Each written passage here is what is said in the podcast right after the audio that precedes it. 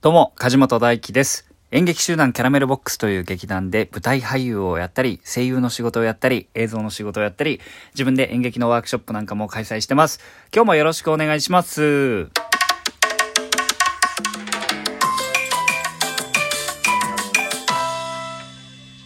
え、今日は、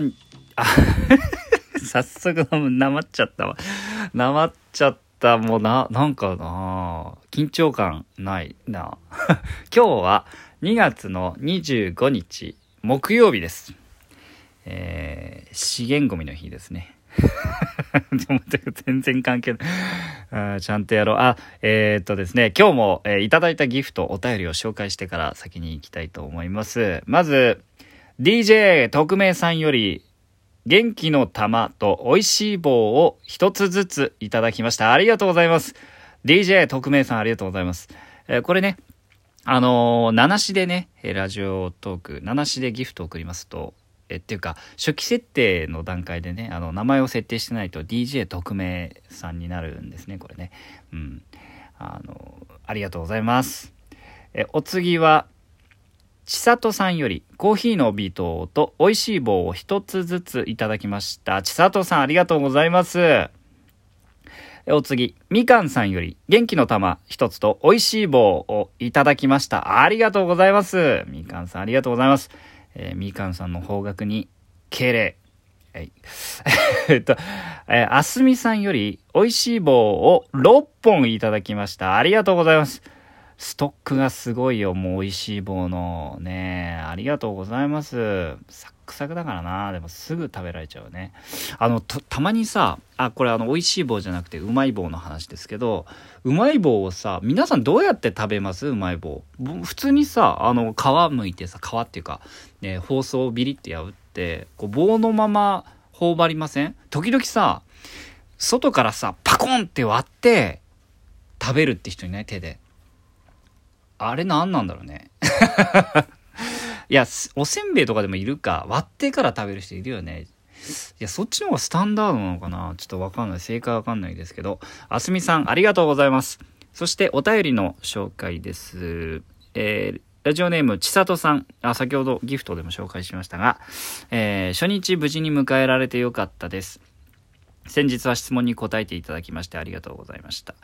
えーギフトが直接換金できると伺いましたので、追加させていただきます。ということで、元気の玉と美味しい棒をいただきました。ありがとうございます。え初日ね、そうなんですよ。まあ、後からお話しますけれども、昨日舞台初日でした。えーギフトが直接換金できる。あ、これね、そうなんですよ。いや、あのね、ちょっとね、直接っていうとまた語弊が生じるというか、あの、ラジオトークって、まあ、まだまだ僕もね、始めたばっかりで、ちょっと仕組みを研究中っていうか、あの、勉強中なんですけど、えーまあ、ギフトが、をいただくとポイントが入るんですね。ただ、あの皆さんこのギフトをね、こうせっせと、せっせと毎日送ってくださると思うんですけど、そうすると100コイン、ボーナスコインっていうのをもらえるでしょ。あの100コイン、その消費すると次の日100コインまたもらえるんですけど、多分そのボーナスコイン内で送ったギフトっていうのはポイントにならないんですよ。あの、ただ、あの、でも、その配信者のスコアっていうね、別のね、得点があるんですよ。そのスコアには、そのボーナスコインでのギフトは還元されていて、スコアが高いければ高いほど、えーこうね、おすすめに出てきやすいとか、注目の配信者っていうところにね、並んでる皆さんすごいスコアだと思うんですけど、あれに反映されるんですね。そのボーナスコイン分のギフトっていうのは。だから、あの、すごいどしどし送ってくださってありがとうございます。で、それを超えた、えだからまあ課金です。まあどのね、配信アプリでもそうだと思うんです、課金分が多分、えーと、そのポイントっていうのになって、で、それが換金が可能なんですね。換金っていうか、まあ、うん、あの、可能なんですよ。換金っていうとまたあれですけど、まあでも間違っちゃいないですね。えー、千里さんありがとうございます。お気遣いいただきまして。えーお次の、お、お便りです。えーラジオネーム、はるかむさんからいただきました。えー承認欲求の話、難しいですね。私も日々考えます。えー昨日の配信ですね。えー気になる方は昨日の配信も、えお聞きください、えでもやっぱりやるからには自分の演技やアクションにいいねって言ってもらいたいですし、受けたり反応があると嬉しいですし、え昔ある現場で舞台に上がるまでは自分が一番下手だと思って努力し上がったら自分が一番うまいと思ってやるなんて話もありました正しいかは分かりませんが結局役者もメンタルを自分でコントロールしなくてはいけないんだと思います。いつも興味深い話をありがとうございます。春一おめでとうございます。千秋楽まで無事に完走できますよう応援しております。ということで美味しい棒と元気の玉をいただきました。はるかむさんありがとうございます。うん、こうね、昨日のまあ配信の話題に触れていただいてありがとうございます。あそうですよね。まあやるからには、あね、自分の演技とかにいいねって言ってもらいたいし、受けたら反応がある、ね、受けたら反応があると嬉しいのはもちろんですよね。もうそれはね、あの全然否定しない方がいいと思います。っていうか、それは当然のことなんで、えっと、そういう欲求っていうか、そういう気持ちがあるっていうのを認めた上でですねその日々点検していかないとそのためにお芝居をし始めるとあのどんどん自分が苦しくなってくると思うしその結局役登場人物よりも役者のあの意識の方が強くなってくると結局お芝居の中の人物っていうのがどんどん死んでっちゃうんで、えーそこのバランスとか点検が必要なのかなって思います。うんそうですね。うん。えー舞台に上がるまでは自分が一番下手だと思って努力し、上がったら自分が一番うまいと思ってやる。うん。まあ、正しい、正しくないっていうのは全然なくて、自分がやりやすい方法を見つければいいかなって僕は思うんですけど、うん。まあ、あの、下手とかうまいっていうのが何を基準にするかっていうのもちょっと難しい問題で、これやっぱ人と比べ始めると苦しいし意味がないのでお芝居なんて特にね人と比べるもんじゃないしなんか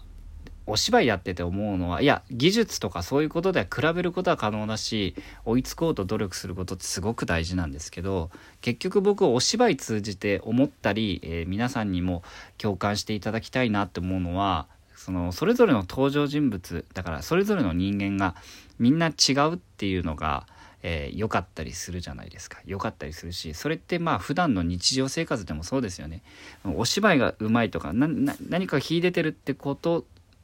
はもちろん結果とか現実問題としてあるんだけどじゃあだからって何なんだろうっていうか、えー人より何かが劣ってるからってその人自身が劣ってるわけではないっていうことを僕は考えたいしお芝居を通してなんか、えー自分にも確認したいし皆さんとも共有できたらなって思うので比べるっていうことが、えープラスに働いてるうちはいいですけどマイナスに働きそうだなと思ったらすぐに手放した方がいいかなっていうふうに思います。うん、なんかね苦しくなってっちゃいますからね。うん、はるかむさんどうもありがとうございました。あ、もう8分経ってる。まあでも今すごくなんかいい話ができたんで、えーそうですね。まあちょっと、うん残りお話しするとしたら、えー昨日ね、ビビットコンタクトリボーンというお芝居の初日が、えー無事に明けました。えー中野、東京の中野の中野ザポケットという劇場でやってるんですけれども、まあ、昨日のね、配信でね、あの、格好つけるのやめますっていう話をして、えーその上で、あの、なんていうか、うん舞台に立ってですね、すんげえ緊張しました。なんか昨日の初日は。なんかすごいっていうか、今までとちょっと緊張の質が違うというか、どなんか落ち着いてる自分もいてでも緊張する自分もいてなんかそういう感じが嫌いじゃなかったですし、うん、なんかその今日は今日でもっと楽しめそうな気もするし、えー日々なんかいろんな反応というかいろんな発見がありそうな舞台ですし何よりねやっぱお客さんに劇場で会えるっていうあの瞬間はたまらないですよね。ああのもちろん客席をねあの少なくして、えーお送りしてるわけですけれども最後の皆さんのこう熱い拍手っていうのがねすごく嬉しかったですね。うん、役者としては本当にあの瞬間が一番嬉しいです。うん、なので、えー 今日も、えー14時の回と19時の回2ステージありますんで、えーしっかり準備して、えーしっかり感染症対策もしてですね、え劇場で皆さんのことをお出迎えしたいと思っております。え今日もね、えお越しくださる方、ちょっと今日もちょっと寒いですけど、えくれぐれも気をつけてお越しいただければと思います。えーこの梶本ラジオではですね、えー僕が日々演劇を通して感じてることとか、えー日常に活かせそうなことをこういうふうに皆さんと共有して、えーつらつらと喋っていく、えラジオをお送りしたいと思っております、え今日初めて聞いてくださった方もありがとうございます。よろしければフォローしてね、え時々ふと聞いていただけるとと思います。えそれではそれでは今日も最後まで聞いてくださってありがとうございました。皆さん今日も素敵な一日をお過ごしください。それではまた明日